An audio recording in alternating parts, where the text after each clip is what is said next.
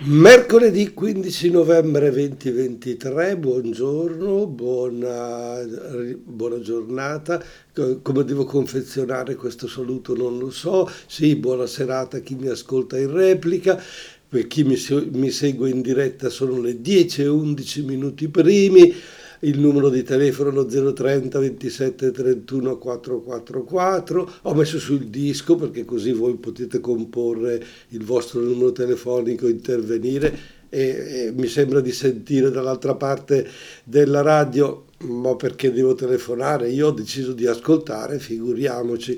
Bene, allora buon ascolto e io invece devo parlare.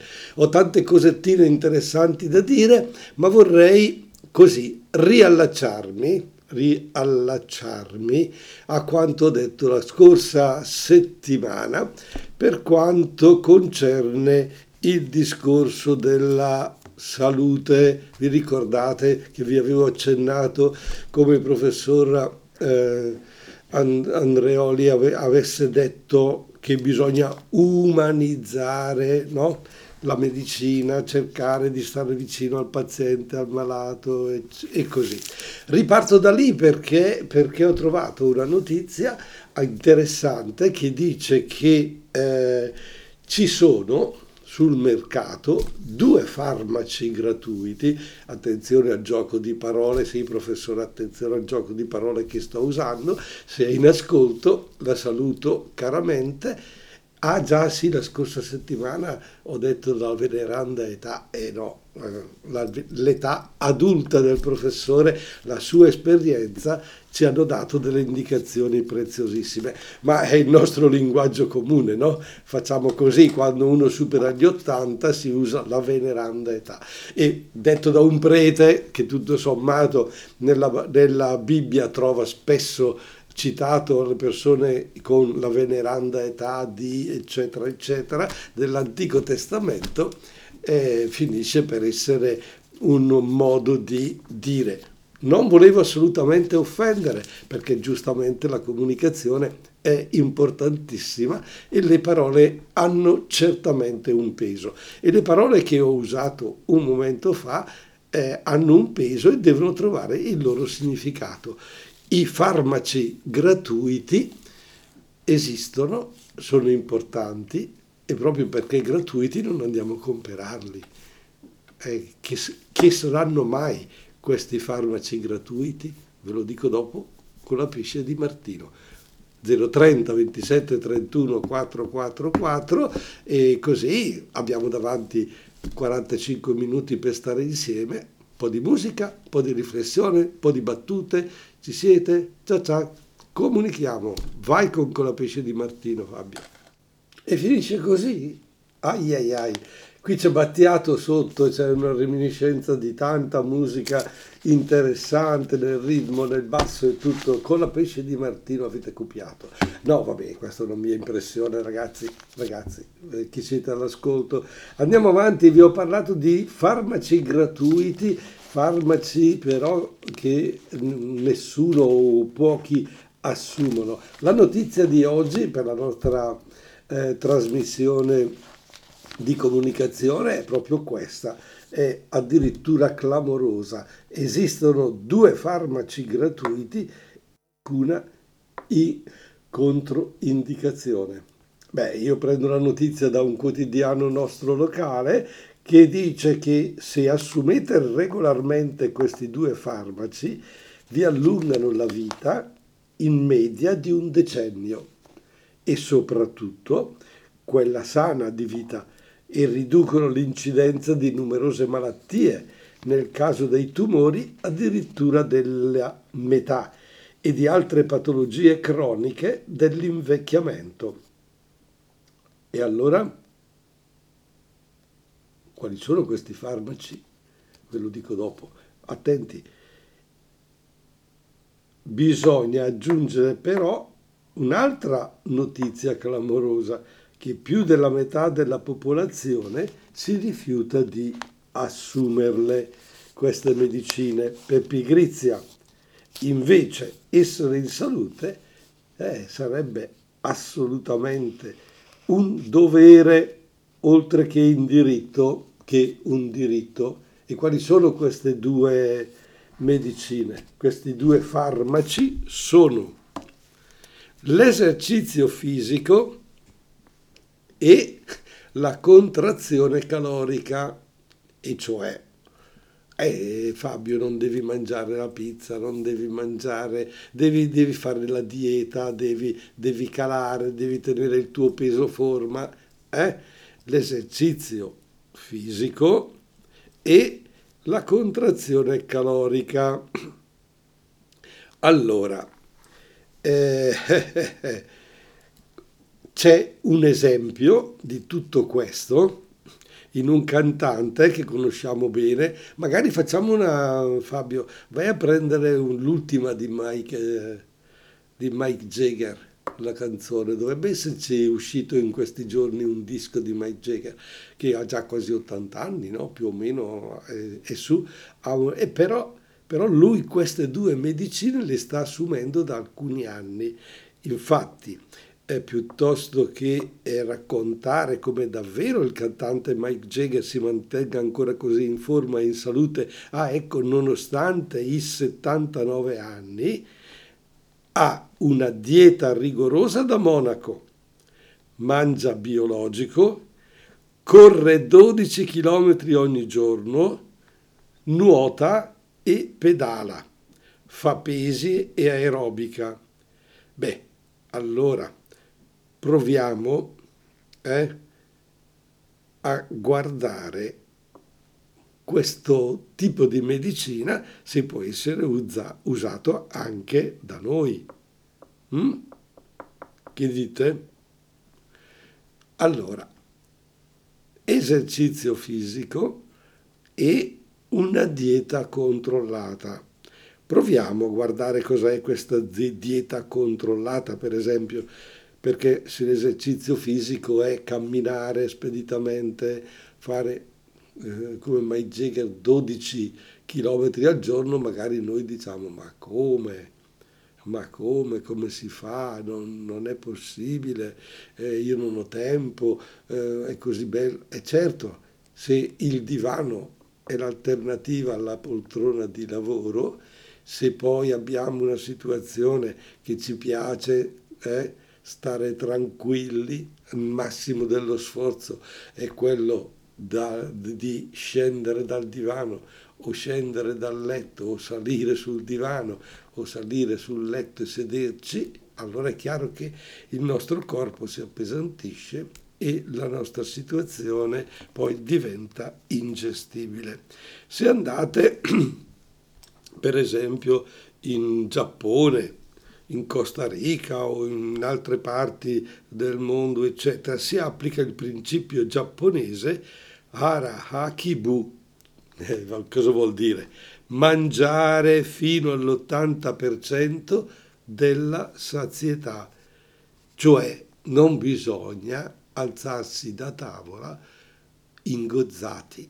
Eppure invece il criterio nostro di gestione della nostra vita è quello di ah no no adesso mangio vado, oppure vado al ristorante eh, è chiaro che diventa poi difficile i risultati sono appesantimento. Addirittura in Italia abbiamo molto molto eh, molta obesità e quindi diventa complicata la vita. I eh, risultati invece benefici del, di questi due farmaci, e cioè del movimento e dell'alzarsi da tavola ancora con un po' di appetito, sono attestati dalla scienza e dalla ricerca. Addirittura la ricerca ha concluso che l'80% di chi perde 15 kg di peso guarisce senza farmaci dal diabete di tipo 2. Eh? Eh, diabete tipo 2 io ce l'ho. Eh.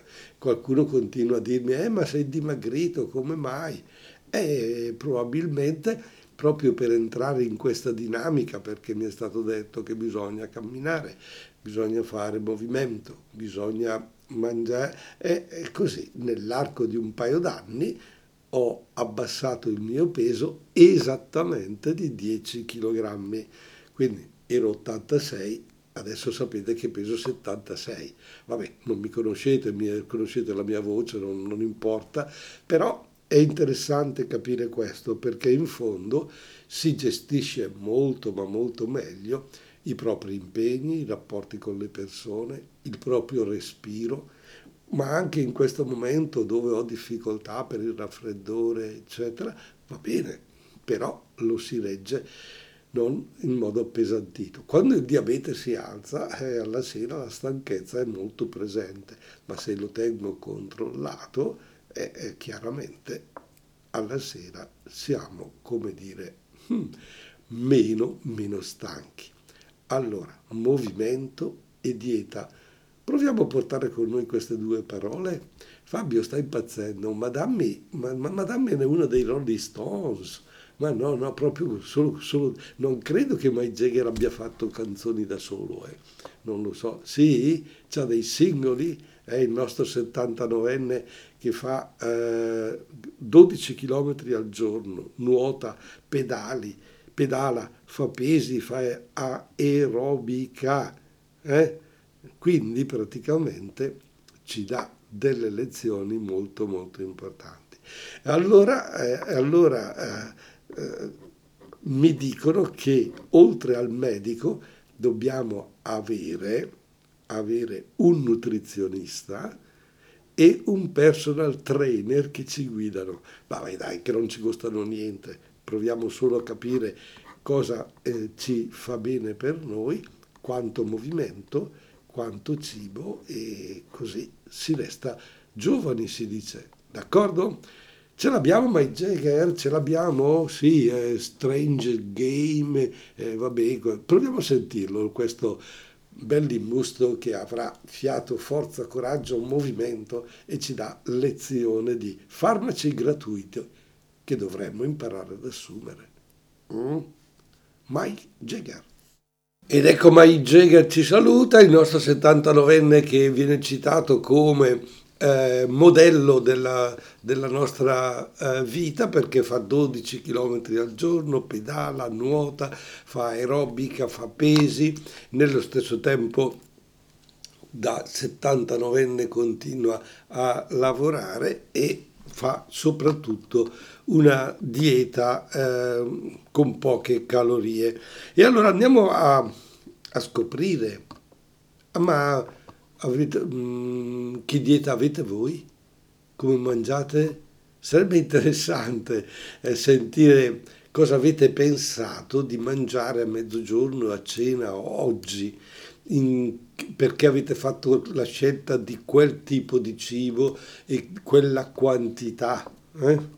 Perché in fondo dovremmo invece cercare proprio eh, una soluzione adeguata alla nostra persona facendoci aiutare, abbiamo detto, da un nutrizionista o addirittura da medici specializzati per capire bene che cosa eh, c'è nella nostra eh, dieta, eh, aiutarci ad allenare eh, la, il nostro corpo sarebbe davvero interessante. I personaggi più importanti, per esempio i cantanti, per esempio, anche, non, non parliamo poi dei calciatori che hanno una dieta rigorosissima, gli sportivi uh, sempre di più per raggiungere determinate prestazioni.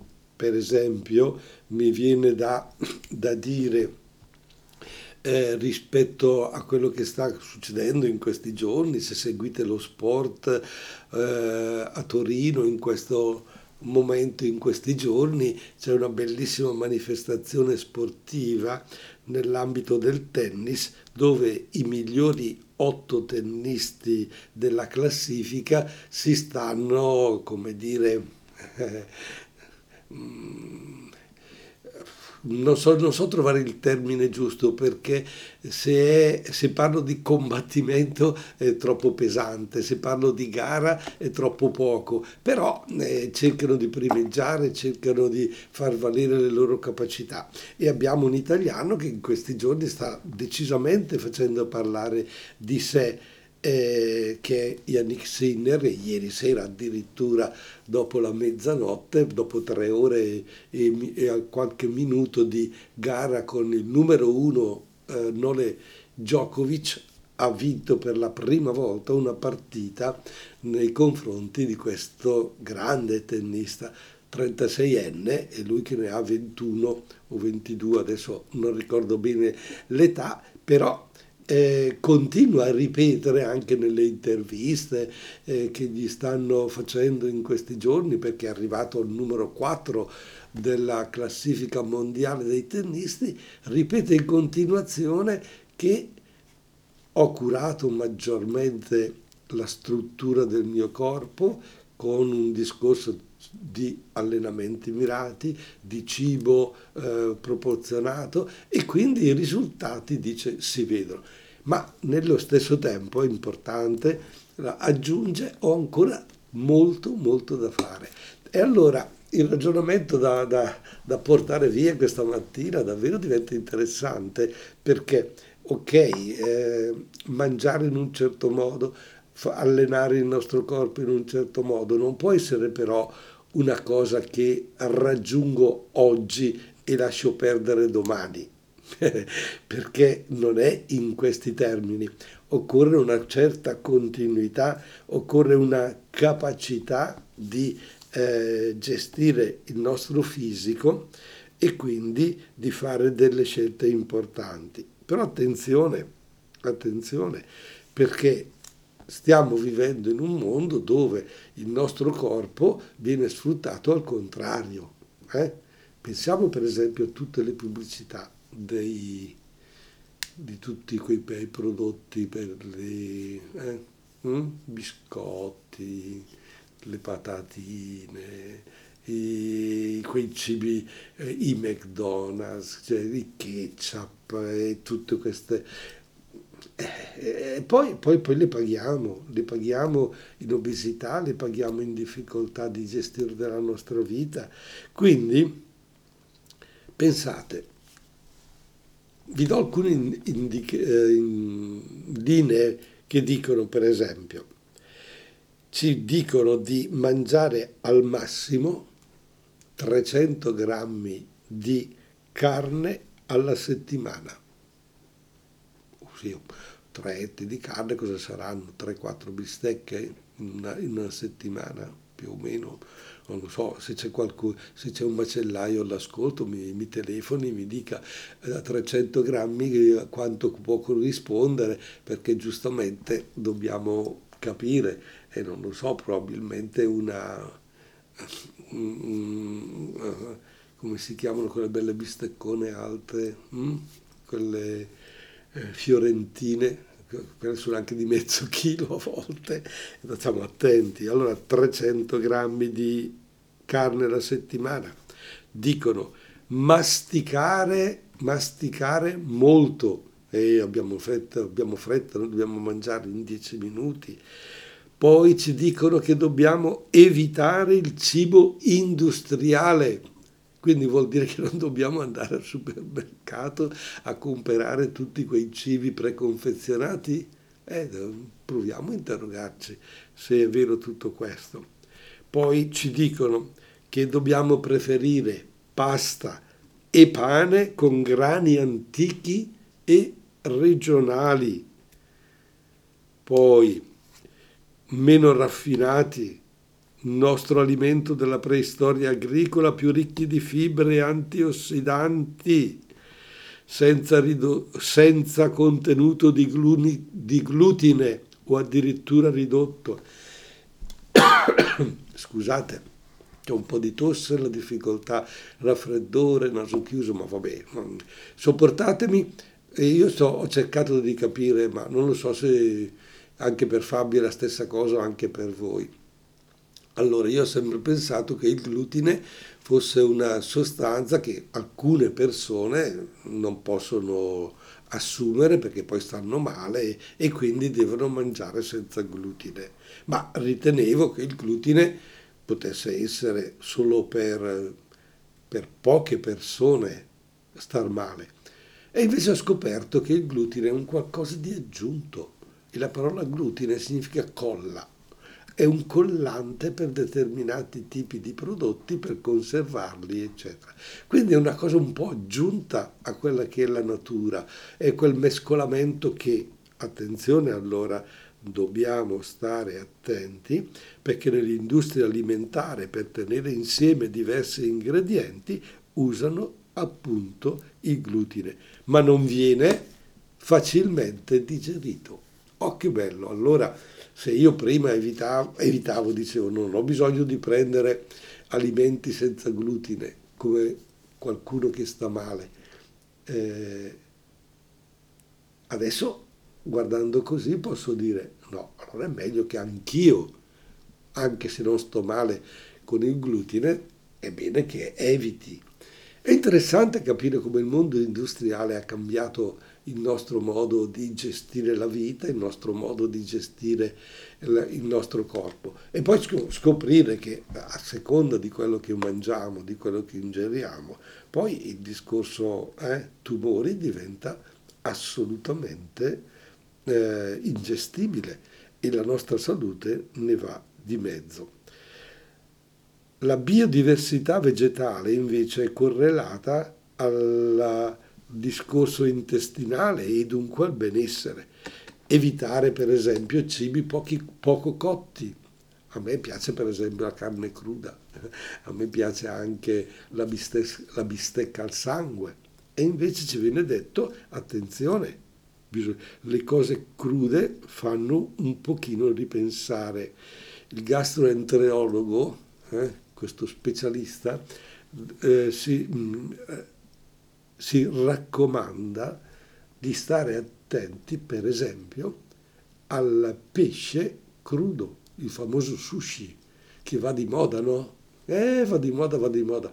E dice, ultimamente ho pazienti che hanno grossi problemi.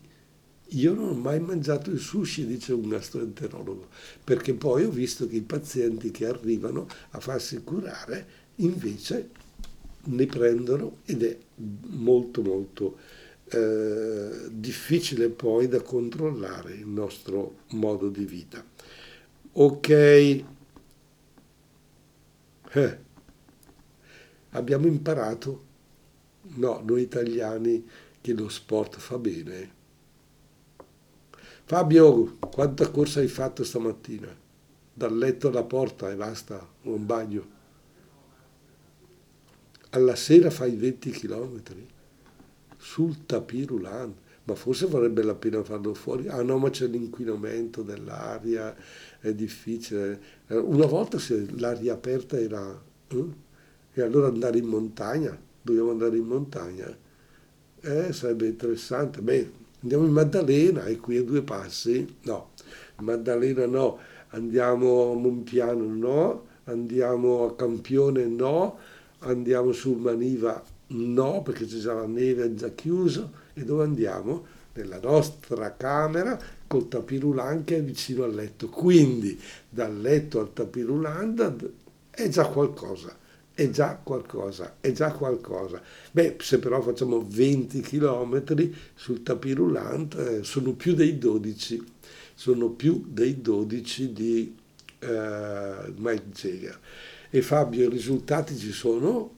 Si sta meglio, il cuore risponde meglio, eh, dormi meglio, eh, co- eh, vivi meglio. Bene, complimenti. Enrico Nigiotti ci canta invece ninna nanna. Dai, vediamo un po', riposiamo, se no io qui stamattina vi faccio correre, vi faccio sentire. Rilassatevi con la ninna nanna di Enrico Nigiotti. Enrico Nigiotti con ninna nanna. E insomma, tutto sommato, bellina, carina, non, non, mi ha fatto dormire, mi ha svegliato e quindi è una, una, bella proposta. E noi torniamo ai nostri due farmaci gratuiti che abbiamo detto essere purtroppo non assunti, che è il movimento e una dieta corretta. Andiamo ancora a scoprire una cosa importante. Questo tipo di... Eh, messaggio dovrebbe essere insegnato come prevenzione nelle scuole. Eh, ma non lo so come si fa, come si fa. L'insegnante deve, deve, deve dare le nozioni di storia, di geografia, di, di, di italiano, di matematica eh? e eh, notizie dal punto di vista nutrizionista o dell'ambito sportivo, già la famosa ginnastica, ora di ginnastica, eh, non, ha, non ha molto, molto eh, come dire, ascolto da parte anche dei ragazzi, a volte c'è il mal di pancia, a volte c'è eh, ma non, ho, lo, ho, la caviglia che mi fa male, ho il braccio, non sto bene e quindi si evita addirittura di fare l'ora di ginnastica. Poi abbiamo a volte anche a livello di insegnamento un, un po' di pigrizia e quindi, e quindi arriviamo addirittura a delle affermazioni interessanti da parte di qualcuno che ha detto i medici di base andrebbero valutati e pagati in base a quanti pazienti hanno guarito, per esempio, dalla dipendenza del fumo. In Italia ci sono 12 milioni di fumatori. Mm? Poi dovremmo eh, valutare e pagare il medico di base, eh, secondo questo dietologo, dall'obes- dall'obesità, 3 milioni e 700 mila obesi in Italia. Quindi se il medico riesce a riportare eh, tot eh, malati nel peso forma, viene pagato di più. Ecco, come si fa? Appunto, prescrivendo i due farmaci per antonomasia di cui stiamo parlando stamattina. Attività fisica e dieta. E avremmo ah, un risparmio straordinario perché il Servizio Sanitario Nazionale ci costa 128 miliardi di euro all'anno, all'anno e quasi l'80% della spesa di, della regione Lombardia. E qui eh, proprio per curare l'obesità, per curare... E questi due farmaci gratuiti, perché non lo facciamo? Me lo dite perché non, non facciamo movimento non facciamo la dieta? È così difficile? Sono le 10.48 minuti di mercoledì 15 novembre 2023 volete comporre il numero telefonico 030 27 31 444 e dirmi perché. Perché? Ah, potrebbe già essere che sentendovi in colpa state spegnendo la radio o state aspettando, aspettando che termini la trasmissione per poi fare una corsetta dalle 11 a mezzogiorno, poi mangiare eh, più, più, leggero, eccetera. Ah, e chi è la sera, attenzione alla cena, non appesantitevi più di tanto, l'80% solo del, del eh, cibo che volete mangiare, fermatevi prima, non, non ingozzatevi, mi raccomando, perché questo è davvero importantissimo. 10 e 49 minuti. Dai, bellissimissima con Alfa. Andiamo addirittura d'arrivo giocandoci un po' con le canzoni, un po' tutto. Oppure se, se mi chiamate sarebbe anche bello no? finire la chiacchierata e dire ma, ma io, ma tu, ma io, ma tu, ma su. Va bene. Dai, Alfa. Bene, anche Alfa con bellissimissima e noi ritorniamo alle 10.52 minuti di mercoledì 15 novembre in diretta se volete comporre lo 030 27 31 444, condividere eh, quello che vi sto dicendo oggi o perché no, anche contestarlo, eh? non è detto che io abbia la, la, verità in tasca. A me è sembrato interessante eh, portare la nostra riflessione su una comunicazione urgente di recupero per quanto riguarda il nostro movimento eh, in una vita che è diventata assolutamente sedentaria e vi ricordate come ho, ho detto scorso, la scorsa settimana che a livello di cinema, a livello di teatro la gente non si muove più, sta in casa e quindi oggi addirittura proprio per recuperare in salute ci dicono gli esperti che guadagniamo 10, 10 anni di vita facendo 10-12 km al giorno, passo svelto o di corsa e una dieta equilibrata una dieta che non, non eh, fa in modo che ci riempiamo e ci rimpizziamo, eh, ma mangiamo l'80% di quello che eh, ci serve e quindi andiamo a perdere quei, quei chili di troppo che stiamo mettendo sempre in più perché? Perché abbiamo un'alimentazione scorretta e con l'alimentazione industriale, tutti i discorsi precotti fatti. Sarebbe interessante tornare alla, eh, al nostro orto, al nostro pollaio, eh, le carni bianche, come no? Eh sì, la mattina pensare che eh, mangeremmo anche con più gusto la, la coscia di pollo, eh, perché ha un più sapore, più... O la bistecchina, no, no, bistecchina, ma non tanto, eh, 300 grammi alla settimana.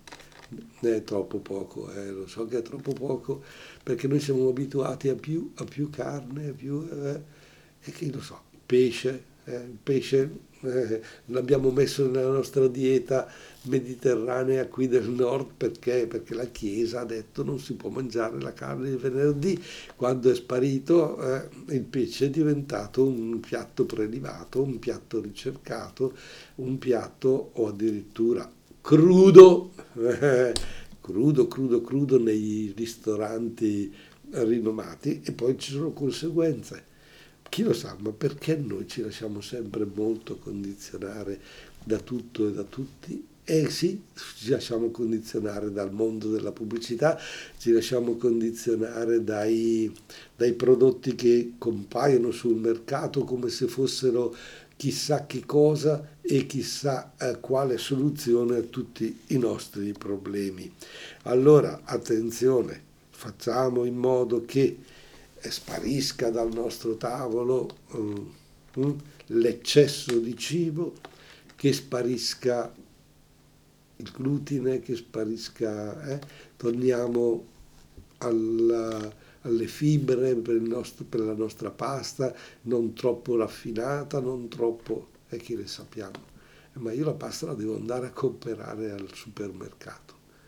E allora guardo al prezzo, guardo alla qualità Attenzione perché di solito lo guardiamo al prezzo e prendiamo quella che costa meno, ma forse è troppo raffinata.